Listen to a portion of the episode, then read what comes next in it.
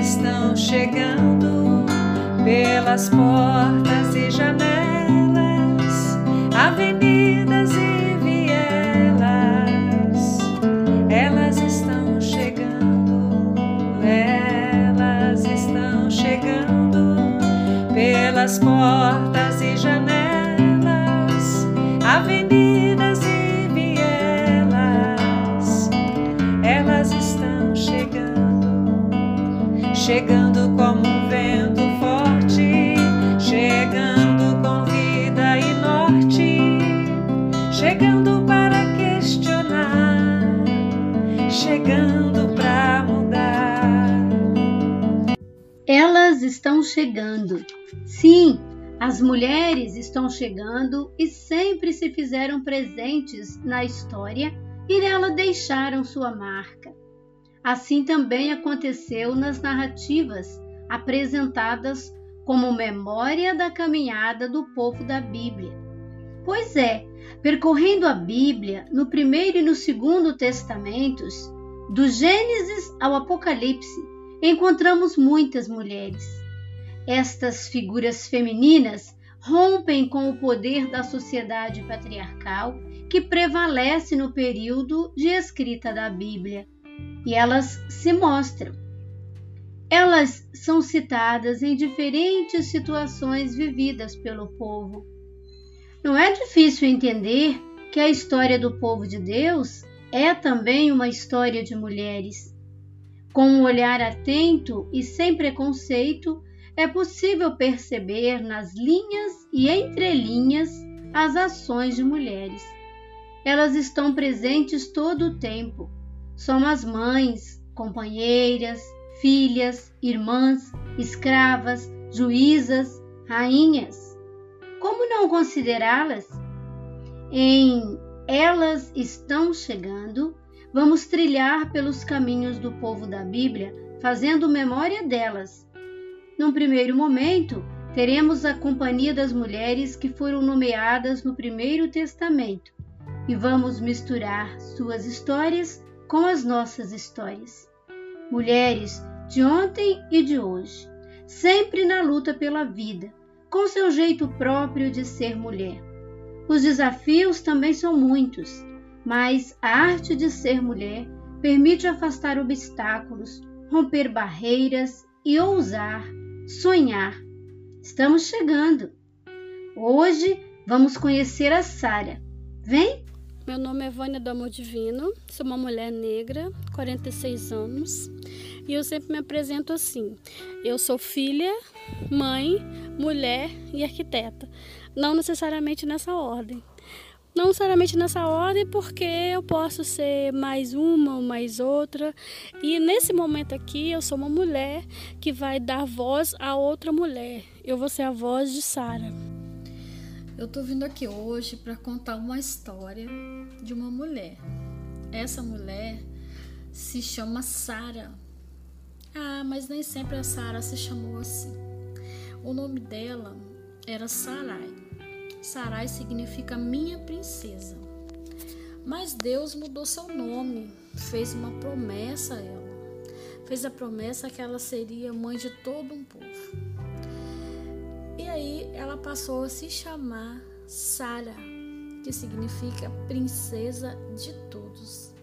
Mãe de um povo, mãe do povo de Deus, mãe do povo silenciado, oprimido. Igualmente a Sara. Era uma mulher forte, bonita, cobiçada, silenciada por um sistema patriarcal, oprimida assim como seu. Sara viveu muitos anos e teve um filho já na velhice. Esse filho se chamou Isaac. Sara duvidou da promessa de Deus. Não acreditou que ainda sentiria prazer no final da vida. Deu risada de tudo isso. Ah, mas Deus cumpriu a promessa e deu a Sara seu filho. E ela deu ao seu filho o nome de Isaac Isaac quer dizer risada. Então, Sara viveu muitos anos, recebeu uma promessa de Deus E a promessa foi cumprida. E ela teve seu filho, que se chamou Isaac. Mas a história de Sara é muito grande, não para por aí. Chegando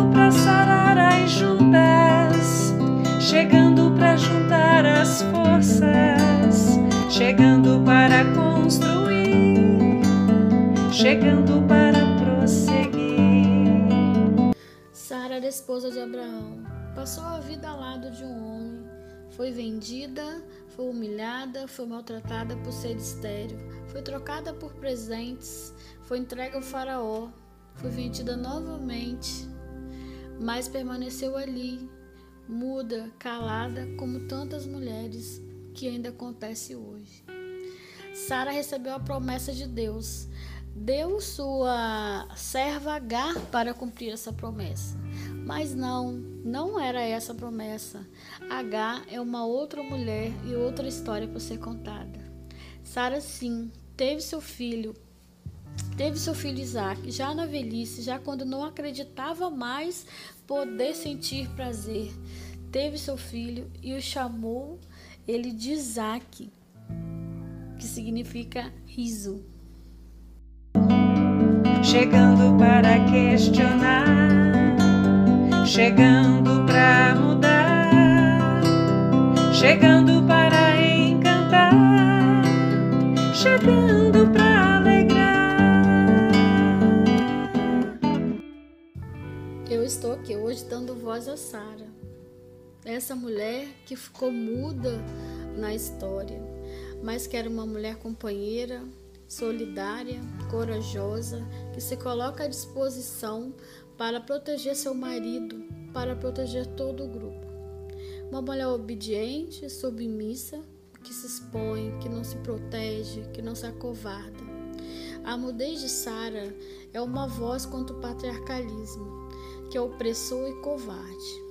Dar voz a essa mulher é também gritar por tantas mulheres que ainda hoje são silenciadas. Ah, Sara, eu quero te contar uma coisa. Nós estamos em 2021 e ainda vivemos sob o jugo do machismo e do patriarcado. Por aqui, ainda mulheres são vendidas, Sara, são traficadas por sua beleza, são exploradas e mortas. Você acredita nisso? Por aqui, Sara, mulheres ainda são silenciadas por seus maridos, são exploradas em seus trabalhos. Sara, milhares de mulheres são mortas todos os dias simplesmente por serem mulheres. Seus filhos também são mortos e expostos a todo tipo de violência. As mulheres que não querem ter filhos, Sara, são condenadas e apontadas. Outras tantas não têm o direito de decidir sobre seus próprios corpos. Ah, Sara, não tá fácil não, viu? A violência acontece todos os dias. E ainda por aqui se põe culpa na vítima, na sua beleza, na sua roupa, no seu modo de vestir e de falar. Ah, Sara, mas a violência também acontece com idosos, com crianças, com pessoas com dificuldade de, de locomoção. E aí, como a gente se explica? É, Sara, não tá fácil. Por aqui também não tá fácil. E ainda hoje, Sara, em 2021, isso acontece por aqui. Eu encontrei Sara lá no Primeiro Testamento, no iníciozinho do Gênesis. Sempre quando fala de Abraão, vai falar de Sara, porque foi a promessa de Deus. O seu filho foi a promessa de Deus para todo um povo.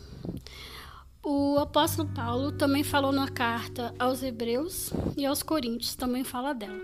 Então, se ficou curiosa, quer ler mais, quer saber mais sobre Sara, dá uma procuradinha no Gênesis, na carta de Paulo aos Hebreus e da carta de Paulo aos Coríntios.